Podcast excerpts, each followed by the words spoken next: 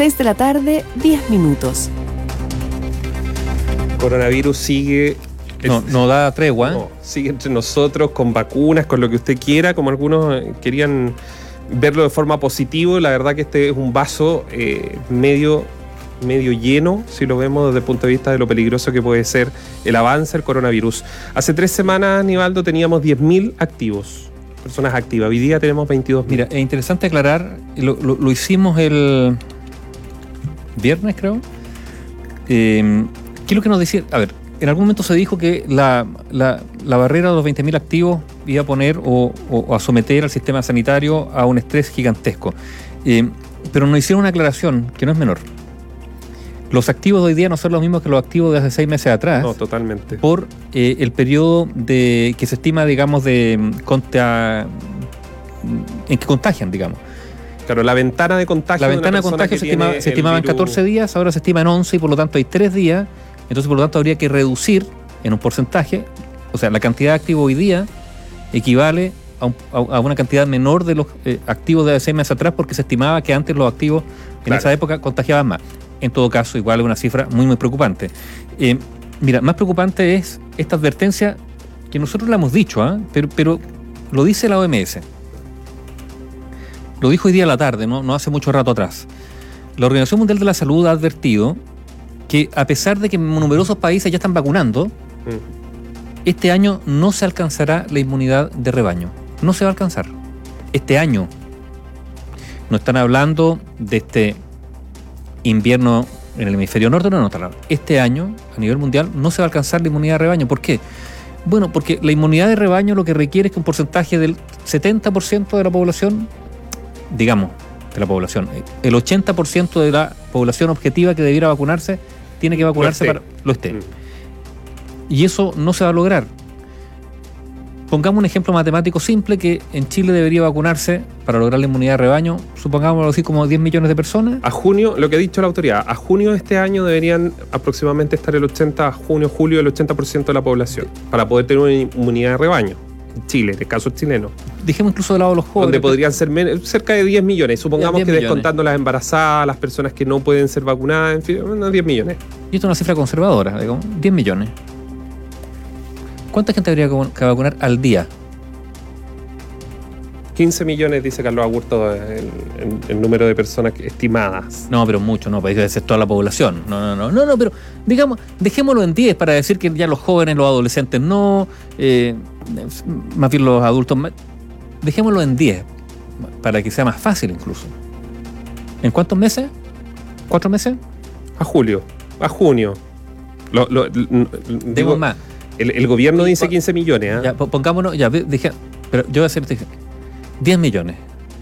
Y no en cuatro meses, en 10 meses. Un millón por mes.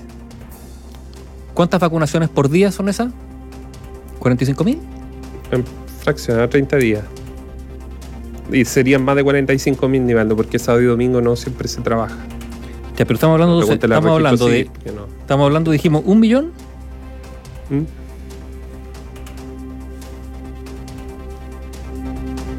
33 mil diarios. Diarios. Yo creo que Y si, son do- y si son dos dosis, son, pasan a ser 66 mil a partir de un momento, ¿no? No, bueno, ya 33 mil. Entonces, llegaron 10 mil vacunas que se están inoculando en un periodo de dos, dos semanas, ¿no es cierto? Entonces, esto es simplemente, y, y esto no es para Chile, ¿ah? es para todos los países. Y la, la semana pasada fue casi un escándalo, digamos, no fue un escándalo, pero fue algo preocupante. En España había gran inquietud, para decirlo suavemente, porque Madrid había vacunado solo 3.000 personas. Por eso quiero decir que no es un problema solo de Chile. Hay un tema operativo de fabricación de las vacunas, no todas las vacunas han sido autorizadas, esto va a ir increciendo, pero como dice la OMS, es probable que sí, que quizás en unos meses más, en un par de meses más, se estén vacunando a 35.000 personas diarias, ojalá, en Chile. Pero para lograr la Sí, inmunidad de rebaño no va a alcanzar en el primer semestre, va a ser muy, muy difícil. Y esto no solo para nuestro país, probablemente para muchos países. Y por eso hay, inconscientemente incluso, inconscientemente, y, y y voy a hablar del nosotros, no de otros. Nosotros, inconscientemente, y estoy hablando de, de- de la población, tendemos a decir, llegó la vacuna, hemos superado la etapa, esto ya no es tan peligroso. Cuando sigue siendo peligroso, sigue siendo muy contagioso, sigue O sea, vamos provocando muerte, ver, los- y donde la, y donde la cepa sí. sudafricana, que viene una advertencia brutal respecto, no, no la británica, la sudafricana, que está causando, a ver, en Sudáfrica se han registrado 190.000 nuevos casos desde el pasado 1 de enero. En 10 días, 190.000 nuevos casos y 4.600 muertes, mucho más. Los ingresos hospitalarios son mucho más que durante la primera ola y esto en virtud de la nueva cepa que es mucho más contagiosa.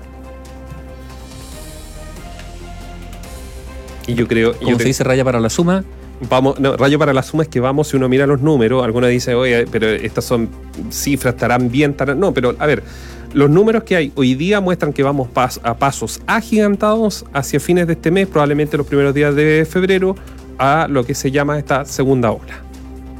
O sea, ya tenemos 22.000 personas activas con el virus en este minuto, o sea, 22.000 oportunidades de contagiarse, desgraciadamente, de coronavirus. claro, 22.309 tran- conta- contabilizados, porque hay otro que ya que están O sea, vamos, de verdad, vamos rumbo a pasos gigantados de una segunda ola. y, y ojo, eh, nadie, na- nadie de verdad, na- nadie ha dicho que nos hayan hecho algunas cosas muy notables, como por ejemplo el aumento de las camas, etcétera, etcétera. O sea, en ese sentido sí se trabajó. El problema es que esas camas requieren ser atendidas por personal de salud que está es. agotado, que lleva un año trabajando con mucho esfuerzo y que no es fácilmente reemplazable. Muchos de ellos además adquieren la enfermedad, necesitan eh, no solo vacaciones, hacer sus cuarentenas, entonces estamos en una situación muy muy complicada. Por otro lado, y aquí entramos ya más al ámbito, no sé, de la, no sé, de la psicología puede ser, somos seres sociables y por lo tanto esta tendencia de juntarse con otros, de salir, es natural. Es contradictoria con la necesidad de cuidarse, evidentemente, pero es, es la realidad. Y por lo tanto estamos ante esta tendencia que se vio en Europa ya hace meses atrás, durante el verano, de que la gente quiere salir, quiere juntarse, somos seres sociables, pero a las amistades, a los familiares. Y eso, claro, es bien difícil, no diré de controlar, digamos, pero de vivir. aquí, aquí no existe y no ha existido en ninguna parte del mundo, salvo que entremos a un debate sobre las libertades propias, porque en China lo que se hizo fue contro- como controla el régimen chino, como controla uno a uno, le saca la fotografía, sabe con quién se gustó.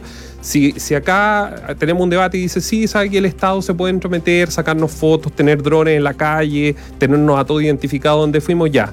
Tal vez ahí podríamos, Nivaldo, hacer un control exhaustivo, pero no existe en este minuto, ni en Chile, ni en buena parte del mundo, la cantidad suficiente de fiscalizadores, de carabineros, de militares, aunque yo sigo insistiendo que yo re poco veo a los militares por las calles, pero a todos ellos no existe la cantidad para estar literalmente en cada esquina fiscalizando a cada uno de los ciudadanos.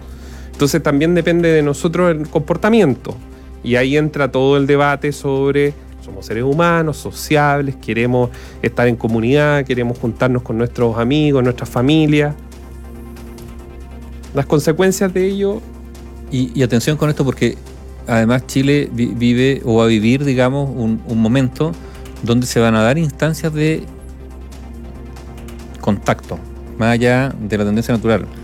Estamos a puerta de un proceso constituyente, hay elecciones, se hará campaña, se harán mítines, se harán encuentros, se harán asambleas, etcétera, etcétera. Entonces, eso también es bien, bien complejo. Y esto lo decimos a propósito que está finalizando el plazo hoy día, digamos, para la inscripción de candidatura, en medio de todo lo que ya hemos visto, ¿no es cierto?